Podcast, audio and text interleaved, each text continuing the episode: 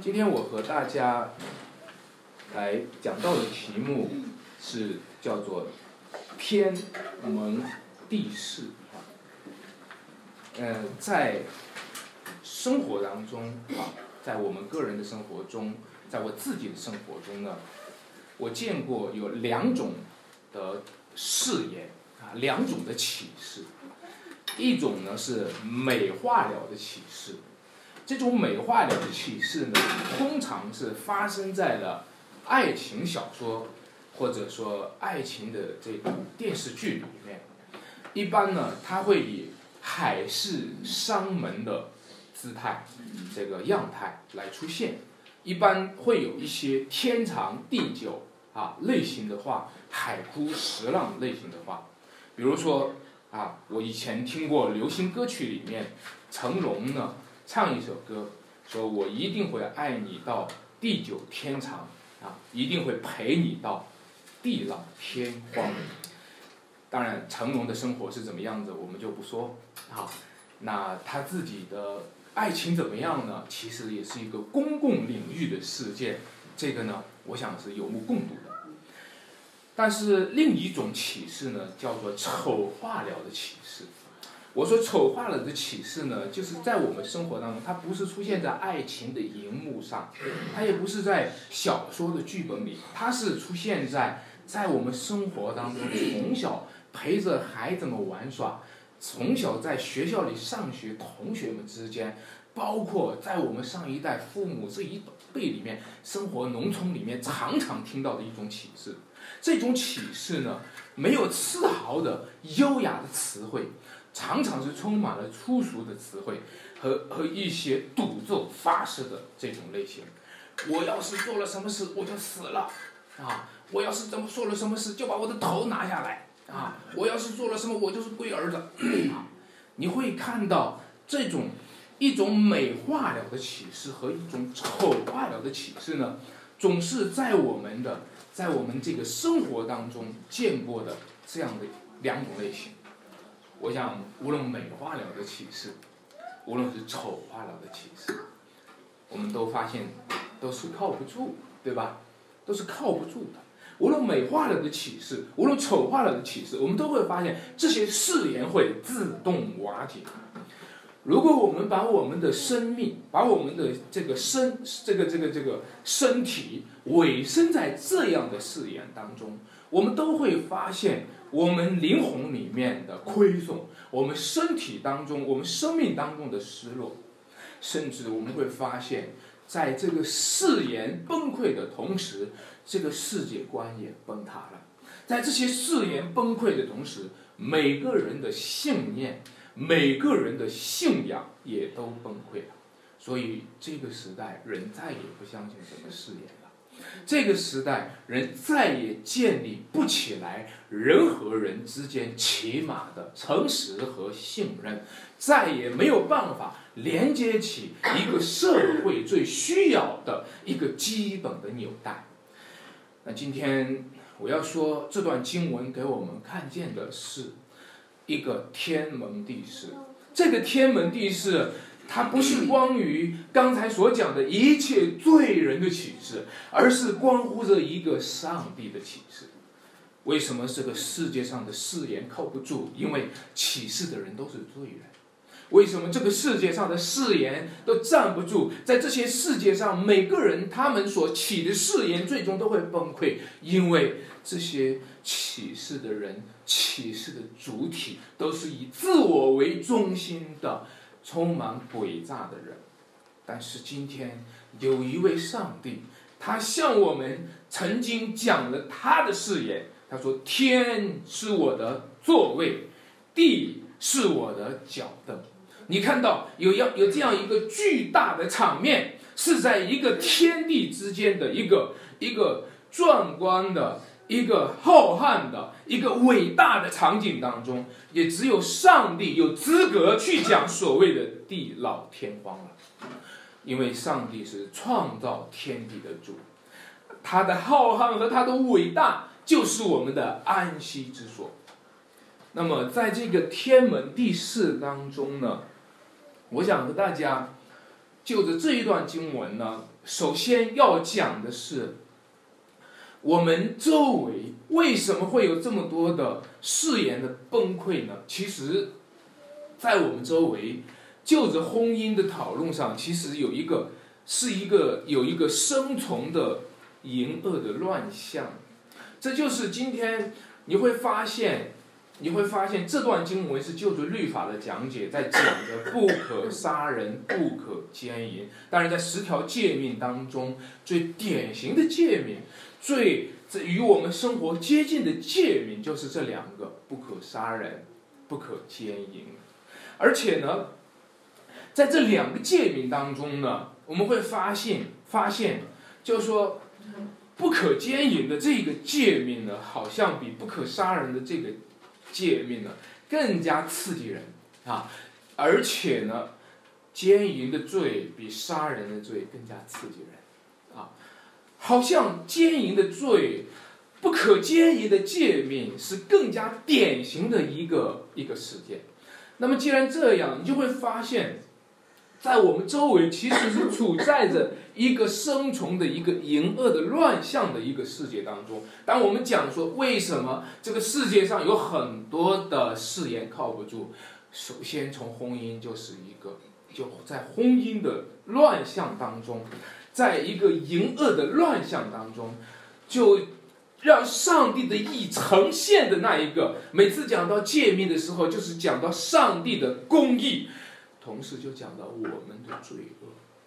每次讲到不可杀人、不可奸淫的时候，就是讲到了上帝的公义，他的审判和他的救赎，针对的就是我们的罪恶。那么，我们每次讲到就着这个不可奸淫、奸淫来讲的时候，他比那个不可杀人会被人看得更重。如果有一个人，犯了奸淫的罪，他受到的垄断是比犯了杀人的罪的垄断是更大的。如果一个人啊落在奸淫的罪里面，他所受到良心上的谴责是比杀人的罪的啊良心上的谴责很可能还要更甚的。呃，那这么说来。是不是这个罪非常的大，我们就可以去谴责他们呢？我们就可以批评他们呢？不是的，因为耶稣讲的这段话的时候，他这么说。他说不是他们这些人才犯了罪，他说我们这些人都犯了罪。他说你凡是看见妇女就动淫念的，犯了这个罪。凡是看见妇女就动淫念的，其实都和我们所论断的那些犯了奸淫罪的人一样是邪恶，一样是败坏的。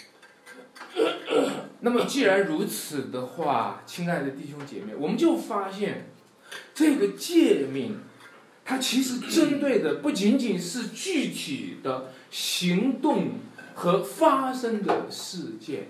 它针对的是在我们生命当中的本性里面的重重欲动，它针对的是我们生命和本性当中的败坏和我们的堕落和我们的邪恶。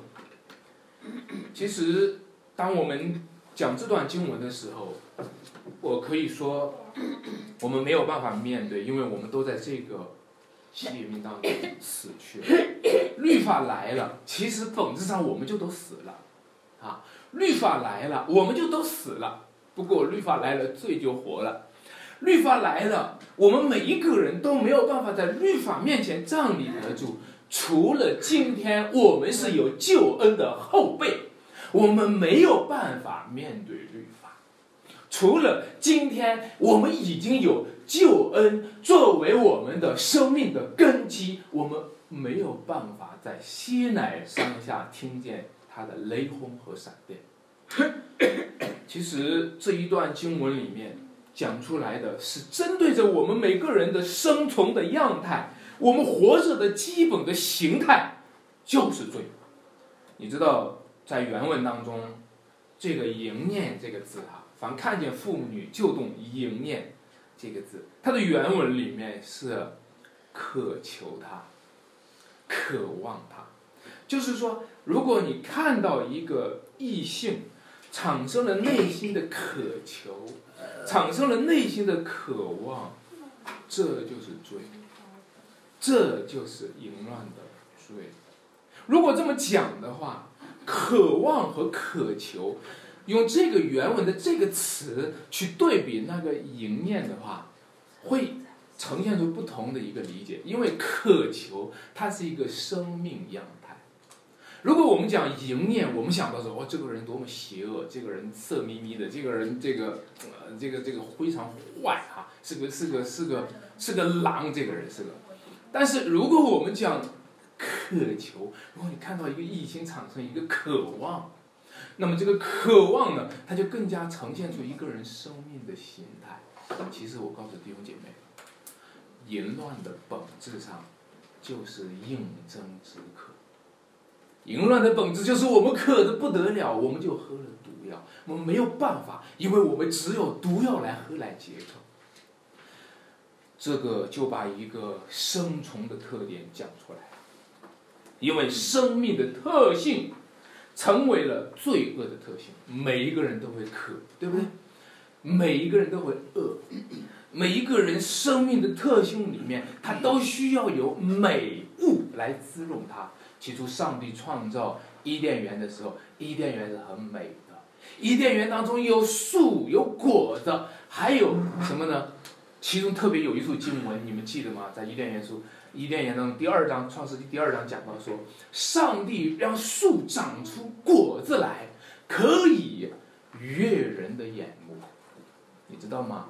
本身上帝创造了美物，成就了美事，就是要悦人的眼目，他就是要让人的生命在饥渴中得到饱足。也就是说，每一个人他有爱美的心。是珍藏的一个人的人性当中，他本来就会干渴，因为他是个被造物，他是个一个有限的受造物，他必然需要外界上帝供应他的生命。从生命的特性来说，每个人都会爱美，但是由于人犯了罪，人就生命的特性里同时有了罪恶的特性。人的生命特性里面加上罪恶的特性，那么我们就一方面爱美，一方面就对于美有了非分之想，有了贪恋之心。我们的生命特性就成为一个罪恶的特性，成为一个邪恶的特性。这就是我们的挣扎。每一个人都会渴，每一个人都会饿，但是在我们饥渴的过程当中，我们本来是该饥渴慕义。却变得饥渴慕罪，这是我们的本性。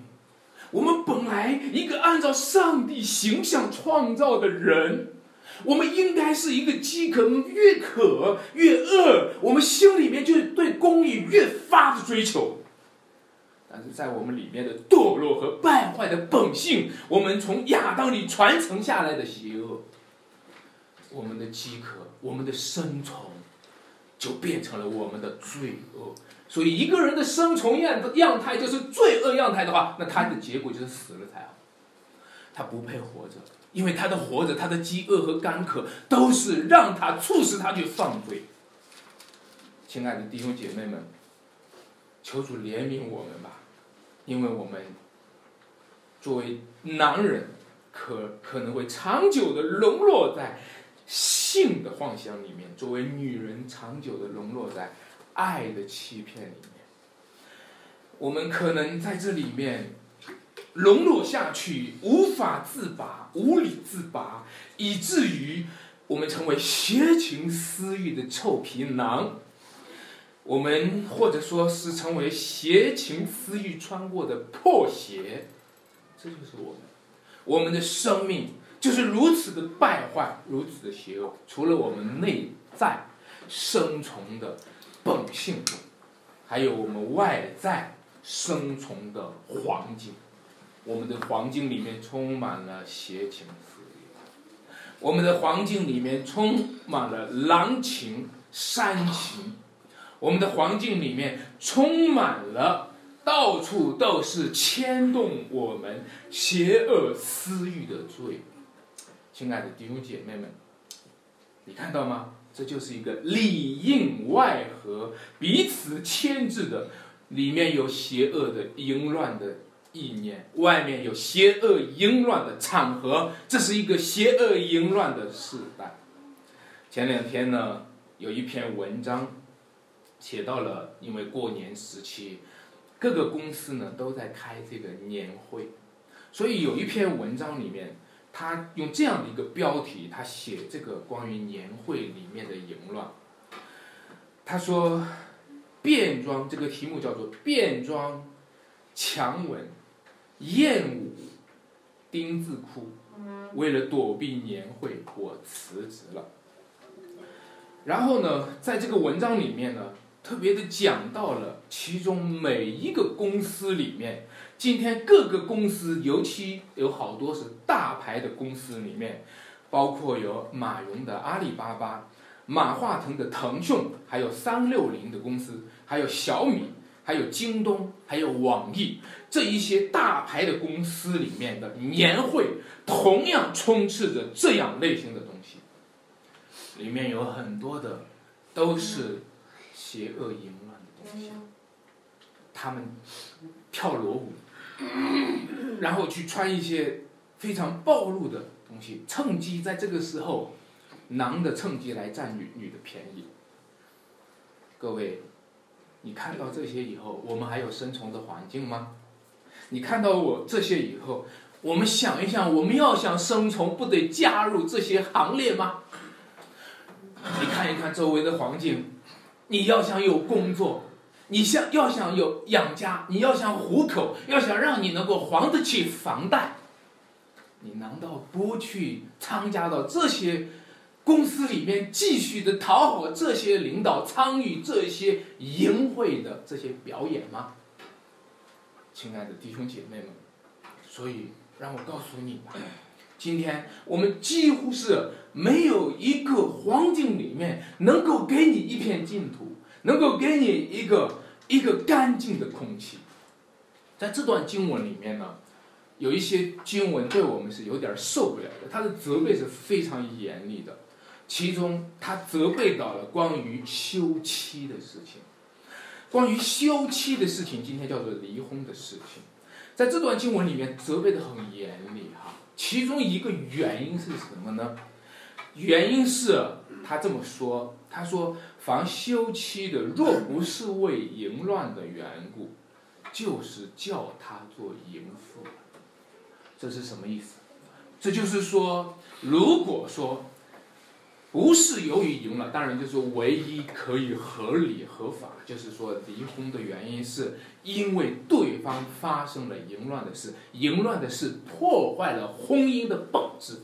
如果不是这个原因的话，因为他赚钱不多呀，因为性格不合呀，等等，这一切如果是发生了休妻，当然了，以前古代的世代就是男人作为主体的世代，女人都是被动的，都是休妻的啊。那在今天呢就不一样了，今天男人女人都可能作为主体，都可能作为主动，来来提起诉讼，提起离婚的事情。但是他这里讲说，为什么耶稣责备？离婚的罪，这个休妻的罪呢？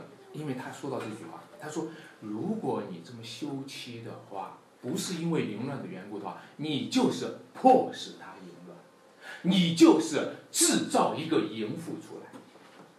因为休妻说说白了，就是如果不是为淫乱的缘故，你就是逼良为娼。”你就是逼着一个人从一个干净的生活里面走到一个邪淫的生活里面。亲爱的弟姐妹，我可以告诉大家，在我们周围里面充满了这样的一个环境。这个环境里面就是什么呢？通过大家都在制造淫乱事件，制造淫乱人物，制造淫乱场合。这个人离婚，那个人休妻。这个人有第三者，那个人出轨，都是刺激下一个事件发生的因素，都是刺一个刺激下一个人成为同类的一个因素，由此而导致我们外在的环境构成了一个巨大的淫乱、邪恶、败坏的时代。当然，我们说这个不仅仅是二十一世纪在发生的。二十一世纪堕落的已经无法形容了，在耶稣的时代，耶稣已经责备那是一个淫乱邪恶的时代了，对吧？在那个时候可不像现在啊，那个时候要比现在比起来标准高得多了，那个时候比起来要比现在要好得多了。我们说那个时候淫乱邪恶的时代，绝对不是说这个时代的人有资格指示指责那个时代。而是说，如果那个时代都是淫乱、邪恶、败坏的时代，那我们叫什么呢？我们今天没有办法，没有办法讲。但是你也很奇怪，为什么古代的人今天不是说人心不古？古代的人不是更好一些吗？原因是什么呢？今天去追溯、去查考迦南地的生活的时候，会发现当时候拜偶像带来的淫乱是相当。亲爱的弟兄姐妹，其实淫乱从什么时候发生？淫乱是从灵魂里开始发生的，淫乱是从宗教上开始发生的，淫乱是从信仰邪恶的信仰导致的邪恶生活。在刚才那篇文章里面，还有几个特殊的场景，我觉得和今天的讲道也非常有意思。就是今天有一些公司开会的时候。他会要求他的员工，他训练他的员工，有点像，有点像那个洗脑的方式去训练，就是他去让他的员工在那个地方跪在那个地上，来去感谢领导给我工作，你知道吗？这些非常就是他去训练他的员工的时候，然后让那个员工向他发誓，保证我下一次一定做好。然后他的领导说你做不好，他说我一定能做好。我今天我觉得和这一段经文里面，他们也是在起天门地誓，他们也是在山盟海誓。今天爱情里面倒是没什么人起山盟海誓了。今天对于买房子，对于买车，对于工工作上的成就，每一个人都在起海誓山盟。弟兄姐妹们，其实这都是我们树林上拜偶像的罪。我们对偶像成为了奴性，恰恰就是对上帝的不忠。就是因为我们不断的向领导表忠，员工向老板感恩，百姓向党感恩，我们不断的让自己在偶像之下的奴性，以至于我们成为了在上帝面前的不忠。亲爱的弟兄姐妹们，其实人就是从上帝面前的拜偶像的属灵淫乱开始了这一切的罪，所以就为这个缘故，今天这个世代分崩离析。你想想，一个一个妻子要进入一个公司的时候，尽量的隐蔽了她的婚姻状况，因为这样的话，领导会更加的看重他。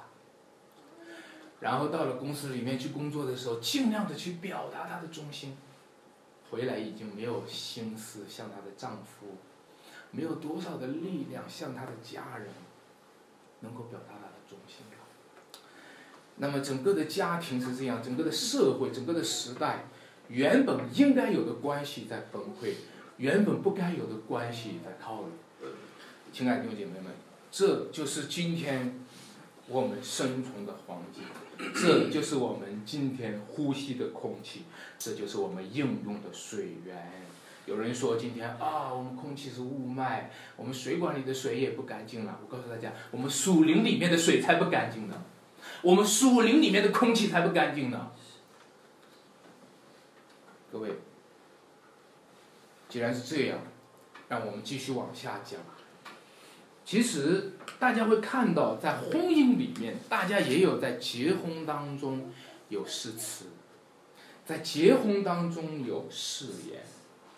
结婚当中，尤其是在基督教的婚姻里面，会有非常美的这个誓词啊。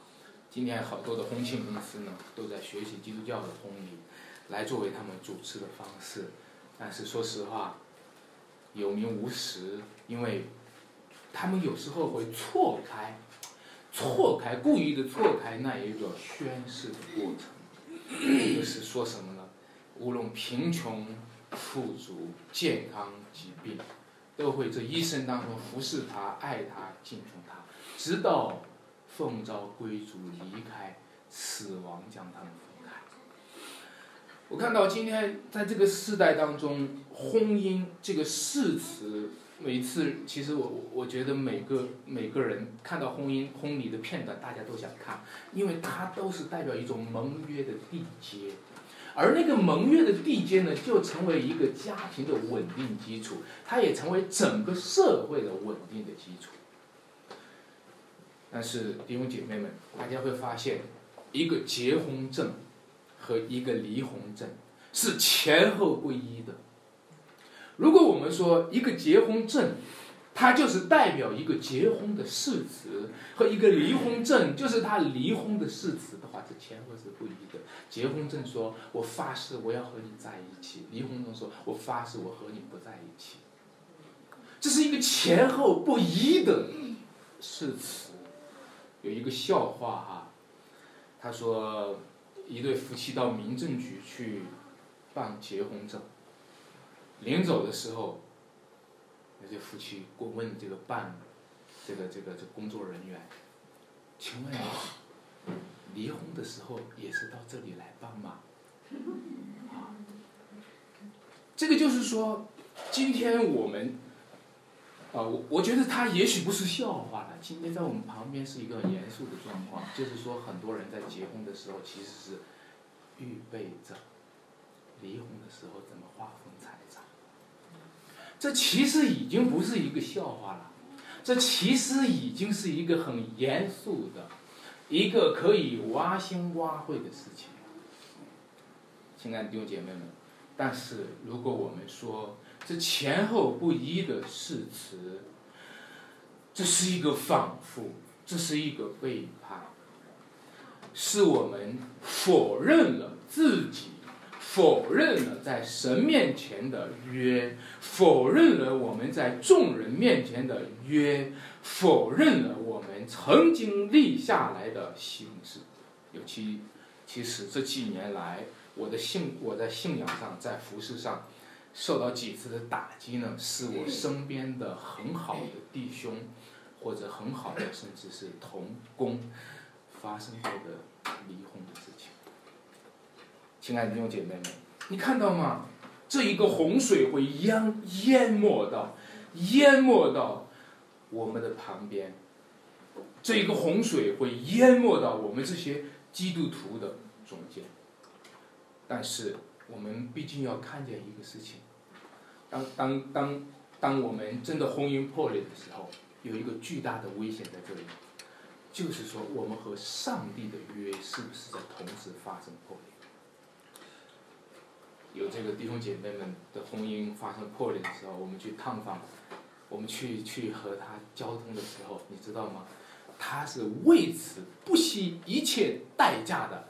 你知道什么叫做启示吗？启示就是指着上帝的。启示就是我们之间的关系，其实是上帝之间与上帝之间关系的呈现。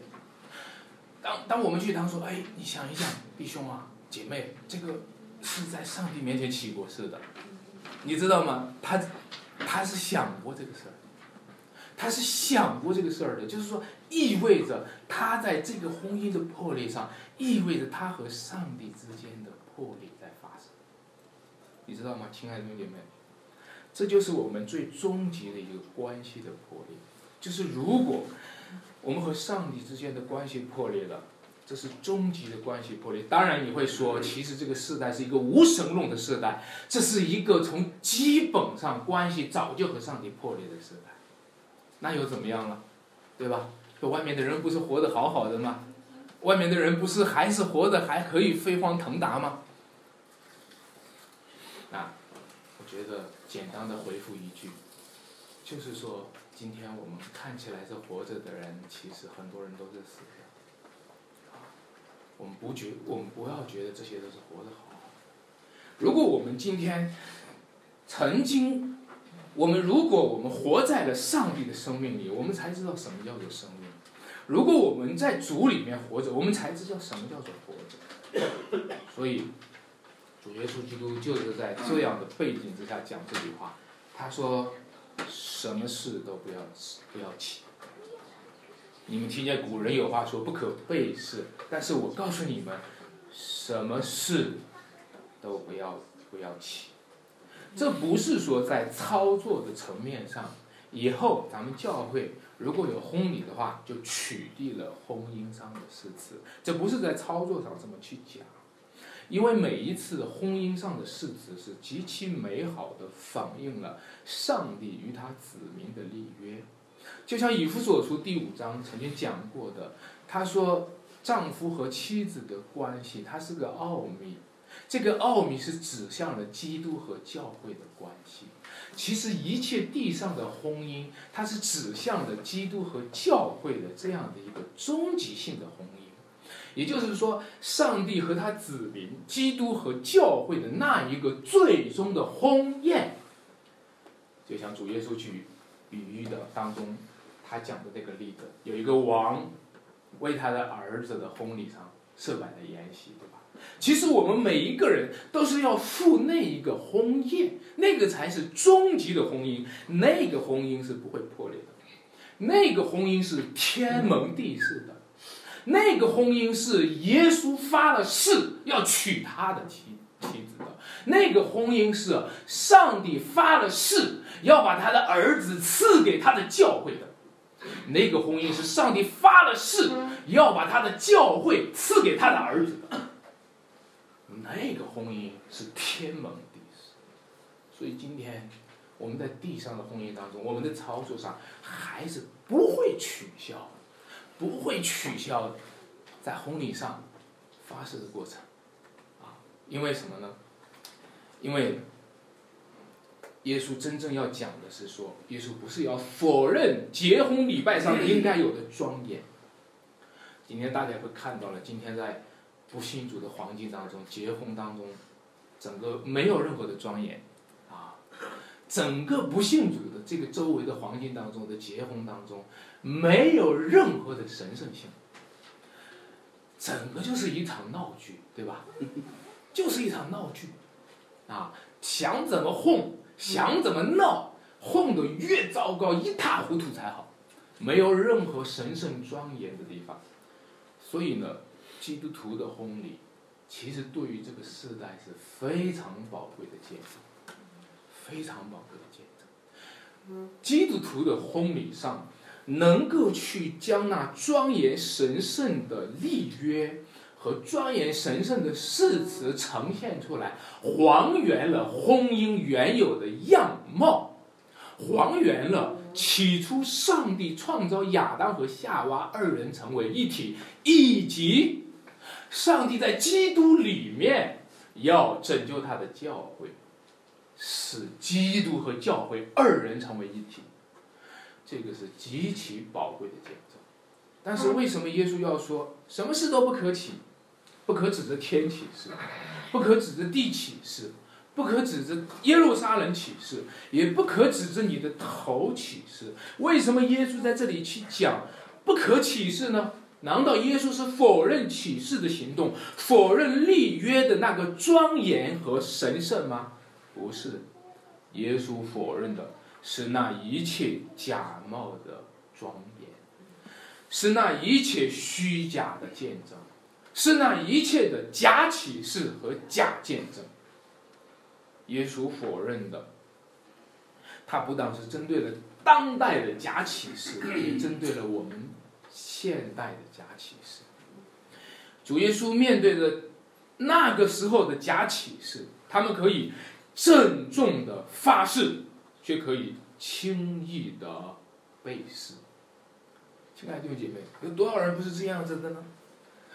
当大家郑重的发誓，又轻易的来背誓的时候，这体现出我们根本不敬畏神。我觉得今天婚庆公司去搞的婚礼，就是一个讽刺。这个，这个讽刺就是什么呢？就是没有人相信上帝。怎么样在上帝面前举行婚礼？没有人相信上帝。中国人传统的拜天地叫做拜天地，对吧？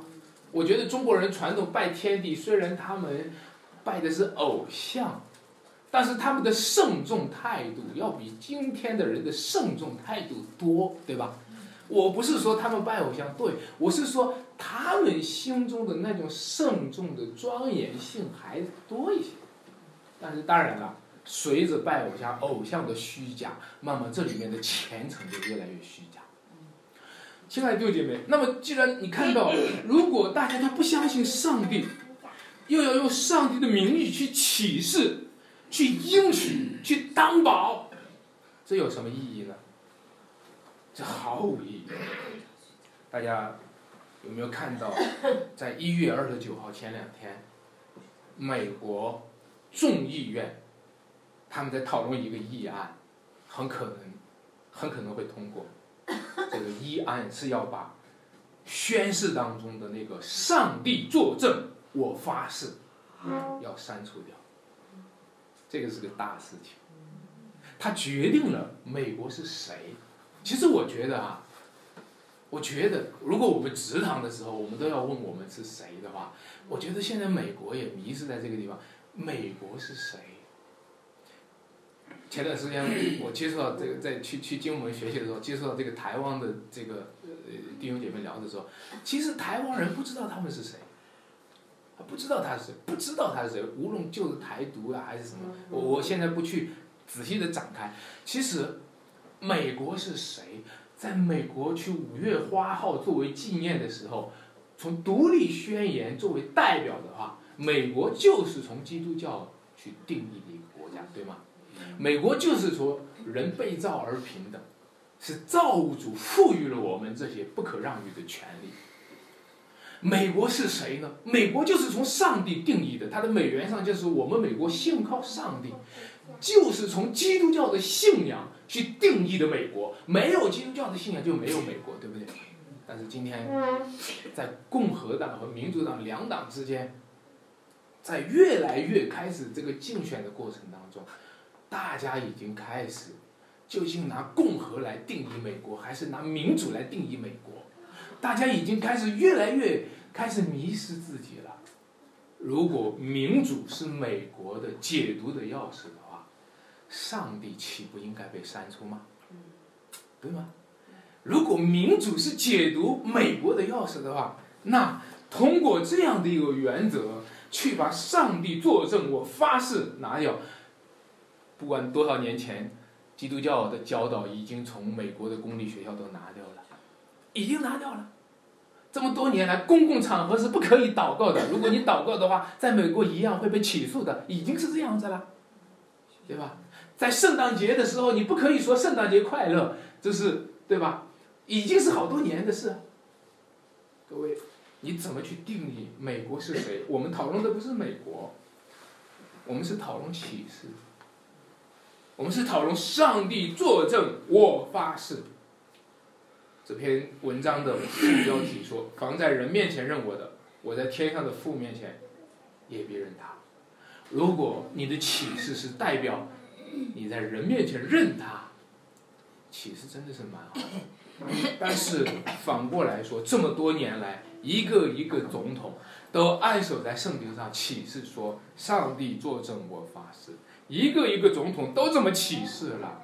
但是你看，一个一个总统，今天很多的总统的信仰是不是那么虔诚，是个问号。很多总统的，当他暗手，他究竟是心里真的敬畏上帝而这么启示呢？他还是因为美国的文化就这样，没办法，不得不这样？你要问这个事情。如果是后者，如果是因为哎，美国的文化就这样，我我不不不相信也没办法。那我为了做总统，必须要上帝。作证，如果是这样，拿掉这个又有何妨？拿掉这个，拿掉这个不见得是坏事，因为每一次那个人指着上帝启示虚假的启示，都是对上帝的得罪，对吧？每一次虚假的启示都是在做假见证。那如果这样的话也好，以后美国就没有这个了，那就是耶稣这句话：你们的话是就说是，不是就说不是。那也好，那也好。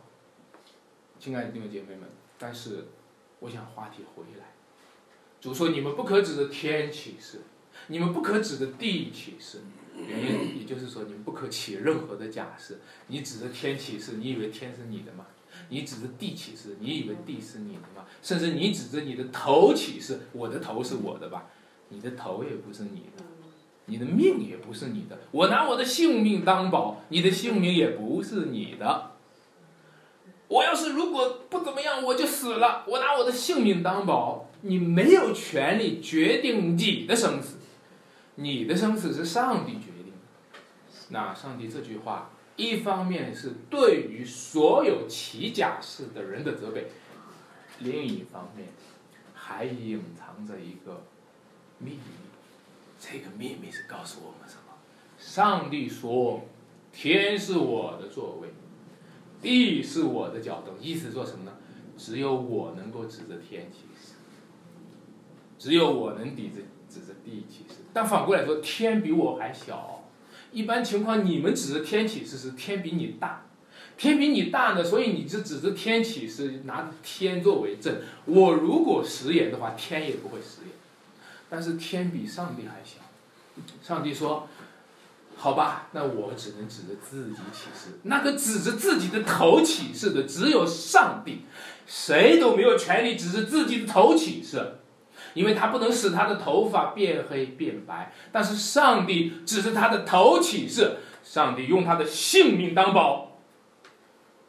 各位，实际上真这么发生，他把他的性命抵押上，他把他的儿子抵押上，他让他的儿子死了又复活了，来告诉大家说：我今天拿着性命当保。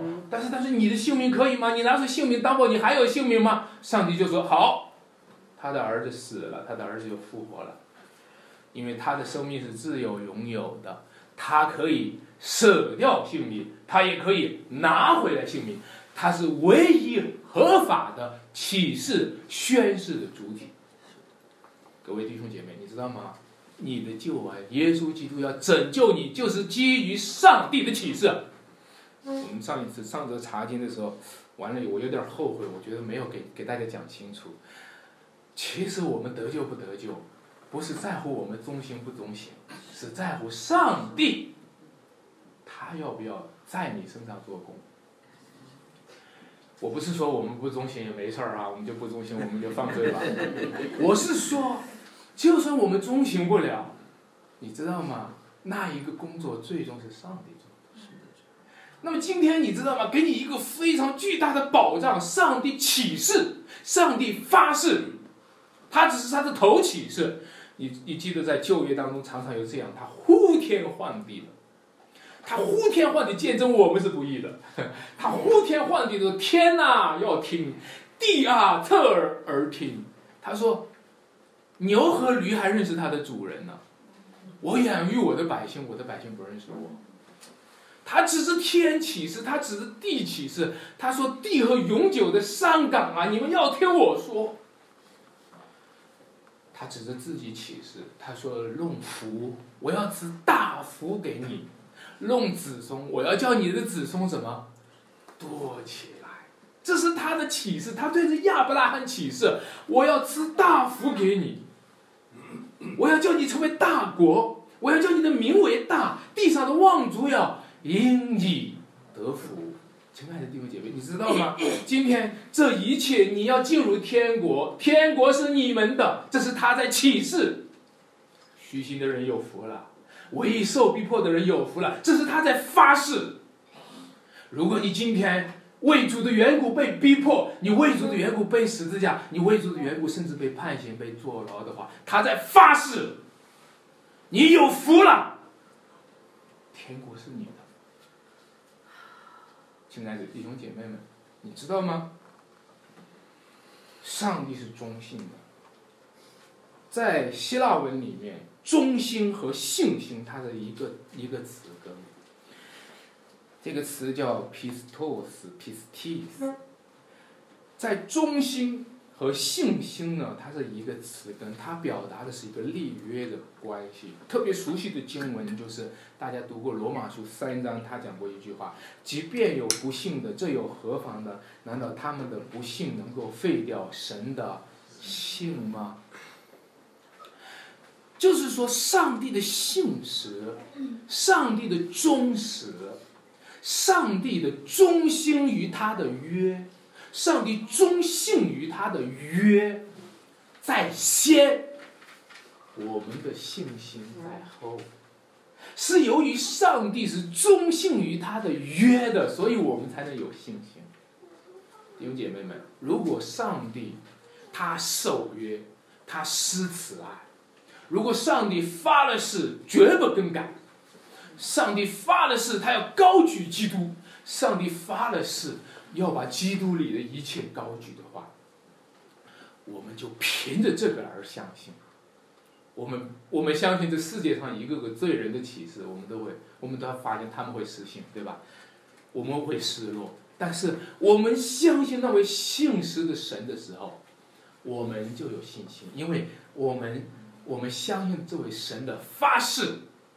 是以他的姓氏做保障，在诗篇三十七篇那句经文我特别的喜欢。他说：“你们要以这个耶和华，这个就是你们住在地上，要以他的姓氏为粮啊！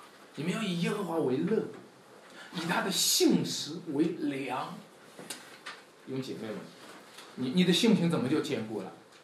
你的性情要以他的信实为粮。哎呦，我前一段时间信心很刚强，这一段时间信心就软弱了。啊，你要以信实他的信实为粮，因为上帝忠信于他的约，上帝忠信于他的誓言，所以今天我们就凭着信心相信他。感谢主，这就是今天。这就是今天我们投靠的，我们投靠的。很多的人都是要求他的下级向他的上级保证。老板要求员工，你保证能不能做完？员工保证说，我保证能做完。很多的父母要求他的孩子保证，保证以后还还敢不敢了？我保证再也不敢了，我以后再也不敢了。老师要学生保证。保证这一次能不能考多少分？能不能？能不能？能，一定能。很多人都是要那个更软弱的一方、更靠不住的一方去保证，而不知道上帝他那个坚固的磐石才是保证。上帝是我坚固保保障，上帝是我千古保障。你看到上帝是保障，我们才有信心，这是不一样的，亲爱的弟兄姐妹们。尤其是今天我们作为父母，我们作为老师，我们作为长辈，我们作为上级，我们能够给大家什么保障？其实上帝已经给我们做了保障。感谢主，所以我接下来给大家再来讲第三个关于身体的破碎和重建。其实耶稣说：“你们的话是，就说是，不是就说什么。”不是，那各位弟兄姐妹，我想问你们的话是就说是，不是就是不是，那你究竟说的是还是不是？我们大部分人会说就是嘛，本来就是嘛，啊，我们太快的，我们不愿意承认我们的不是，我们是见证我们的所是，我们一直以来发誓是做什么？发誓就是见证我的所是，我发誓我就是这个样子，我发誓我是个好人。我发誓我不会骗你的，我发誓我本来就是这样子的，但是你忽略了我们是个罪人。如果我们是罪人，其实我们是一无所事的，对吧？如果我们是罪人的话，我们就不能够太快的假定自己的所事。如果我们是罪人的话，今天我们早早的承认自己是罪人是安全的，免得我们见证自己的义，见证自己的事。结果犯罪出来的时候，逼我们露出原形。如果与其将来逼我们露出原形，倒不如早一点先说，其实我做不到的，其实我不行的，其实我不是的，其实我其实我无能的，其实我也想做，我不是不想做，但是我很可能做不到。那让我们承认自己的不是吧？承认我们刚才讲到身体，亲爱的弟们，让我们的身体先破碎吧。承认我们的身体是个臭皮囊吧。承认我们的身体其实是一个不断产生淫恶乱象的人吧。承认我们心里面常常产生污秽邪恶的念头吧。这段经文里面有一段比较极端的表达。如果你的右眼叫你跌倒，你就弯出来丢掉，对吧？宁可失去白体中的一体，不要全身地下地狱。这是多么极端的表达呀！这段经文多么极端的表达呀！哦，我不敢说主耶稣讲错了，但是我想今天我听了，可能我肯定会听错。我不敢说主耶稣讲错了，但是我觉得你领受了可能会领受错。那如果这样的话，你的右手叫你跌倒的话，就砍下来丢掉，宁可失去白体中的一体。不叫全身下入地狱，我觉得你很可能会用见证自己的琐事来去做这个事情，而不是承认自己。每一个人今天为什么立志为善就会失败呢？就是我们要我发誓，我如果再要是这么做了，我要是再要是这么做，我的手指就剁掉。我们再要是这么做了，我们一直是在用见证自己的琐事，而不是承认自己的不是，对吗？我发誓，我要是再这么做了，我这个手就拿掉。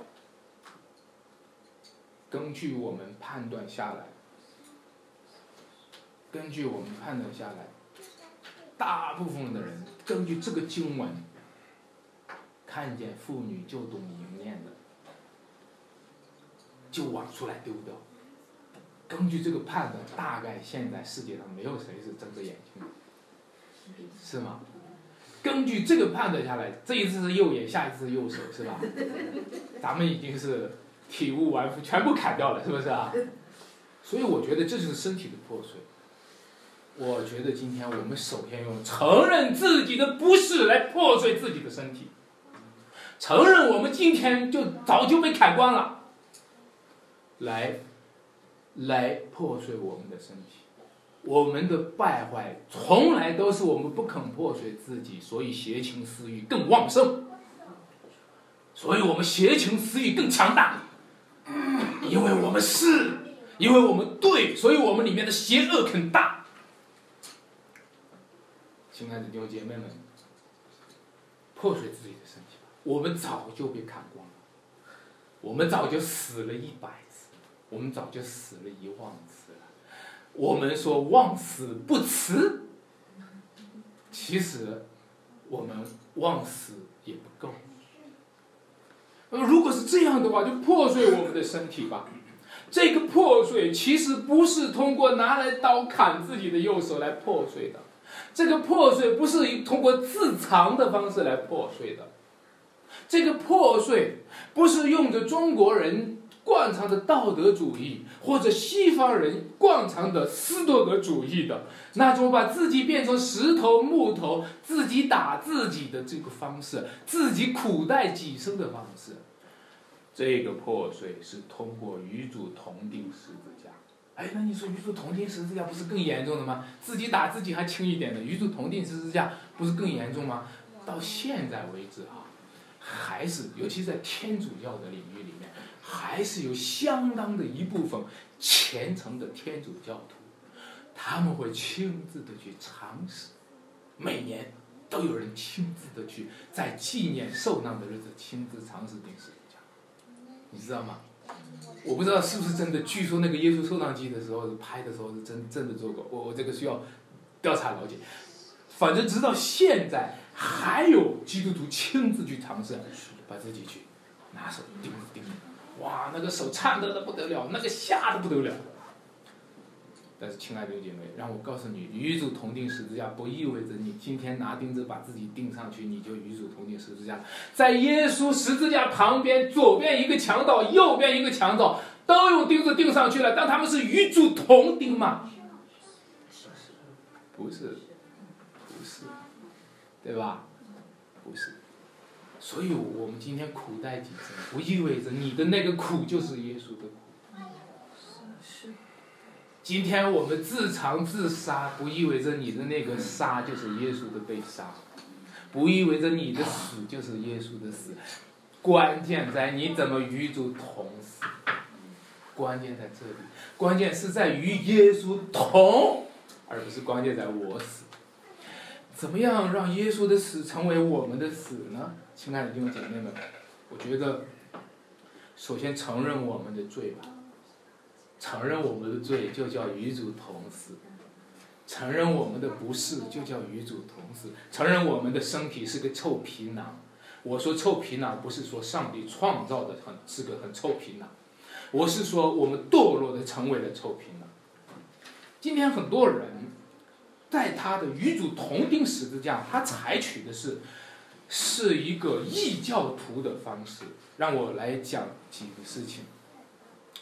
比如说，凡看见妇女就动淫念的，在佛教徒里面，会怎么样去处理这样的一个心理上的东西呢？他会把异性、把女人想象成白骨，好，然后他看到她很漂亮的时候，心里一动啊，然后好像不能不能。哈，然后，然后就想象这对方是个白骨啊，那你们知道白骨精就是这么来的，但实际上白骨精这个说法呢，是整个中国文化里面的极大的对女人非常不公平的一个祸害的说法。其实你知道，很多人对于女性，就是由于他们爱女性。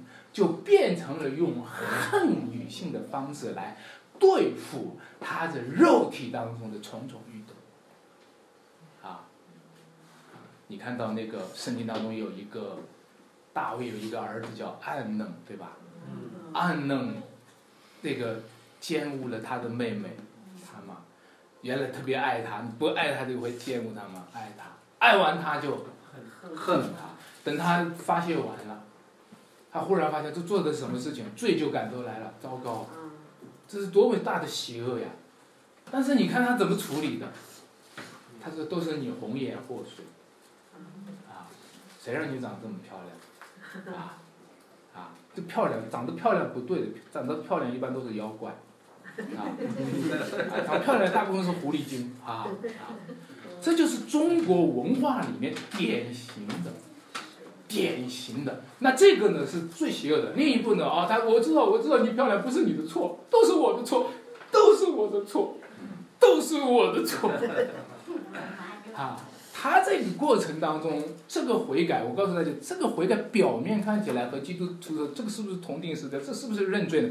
我告诉大家，这个他打的从来不是他的罪，他解决的是。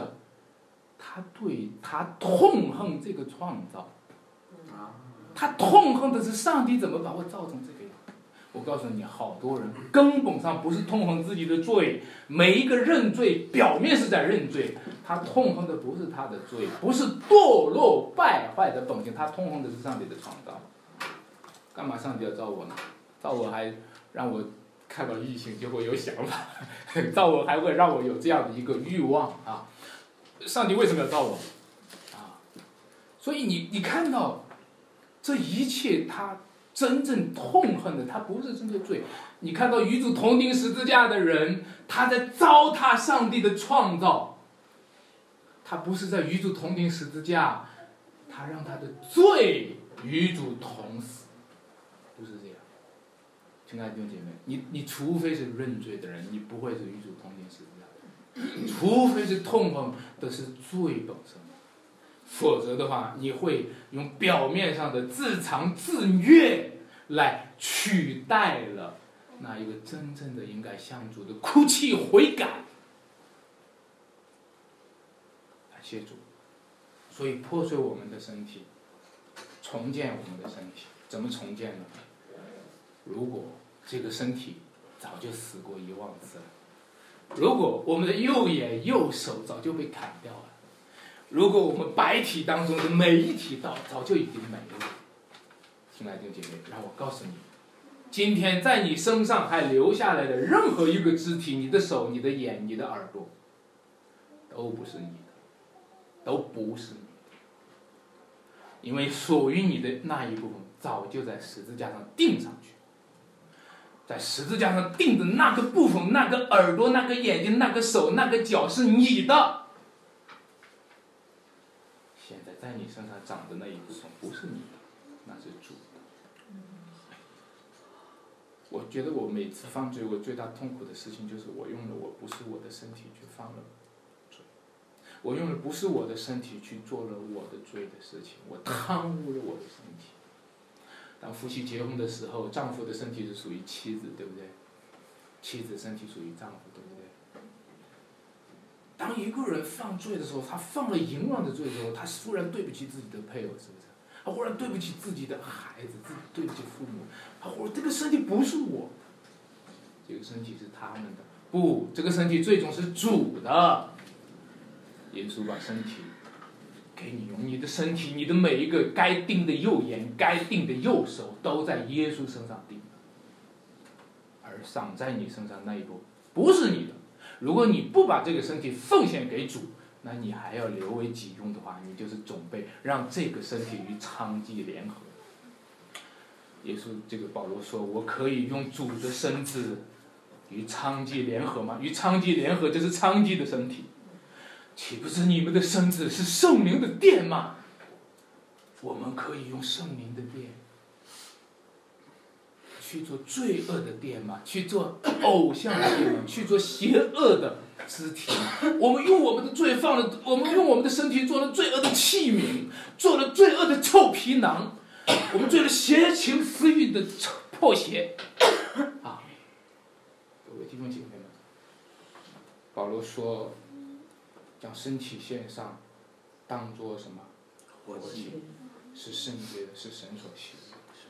这个就是天门地市的大场景，一个盟约的一个誓言，都是关乎身体的。结婚的那一天，丈夫和妻子他们起誓，我发誓，我的身体是你的，别人不能碰。今天有一个天门。地势的大场景，就是说，主说：“我的身体是你的，我的身体给你去死。”我们今天就在这个天门地势当中发誓：“主啊，我的身体是你的，我的身体给你去活，让我以后我的眼睛看你看的事情，让我的嘴说你说的事情，让我的手和脚做你做的事情。”让我们一起把我们的身体献上。在这里面，主为我死，我为主活。他是我的神，我是他的百姓。我们若不认他，他必不认我们。但是，我们纵然失信，他仍然是可信的。他不会背负他自己。我们一起来祷告。我们慈爱的天父，你是守约的神，你是圣洁的主。我们与你立约是何等蒙恩，何等荣幸啊！你是创造者，却与我们受造物立约。你是那样一位极其圣洁智慧的主，与我们极其愚蠢、污秽、肮脏的人来和我们立约。主啊，这划得来吗？但是你不计较，你有极大的恩典，极丰富的恩典，在我们身上彰显出来，成为恩典的艺术杰作，在我们身上彰显出来，与我们立约，与与你的受造物立约。好，让我们成为你的肢体，成为你的身体。主啊，求你怜悯我们，求你引导我们。今天在你面前的这群百姓，聆听了你的话语，求你让这话扎心在我们的里面。主啊，刺破我们的那一些刚硬，在我们里面建立起你的堡垒，攻破那原有的堡垒，建立起你的堡垒，让圣灵在我们身上有权柄，让主的话、主的生命在我们里面有权柄。让我的身体为你献上，主啊，我感谢你，赞美你，谢谢你，你在做你的工作，感谢你带领以上的服饰，感谢赞美主，荣耀归主，赐福给我们，祷告奉耶稣基督名求，阿门。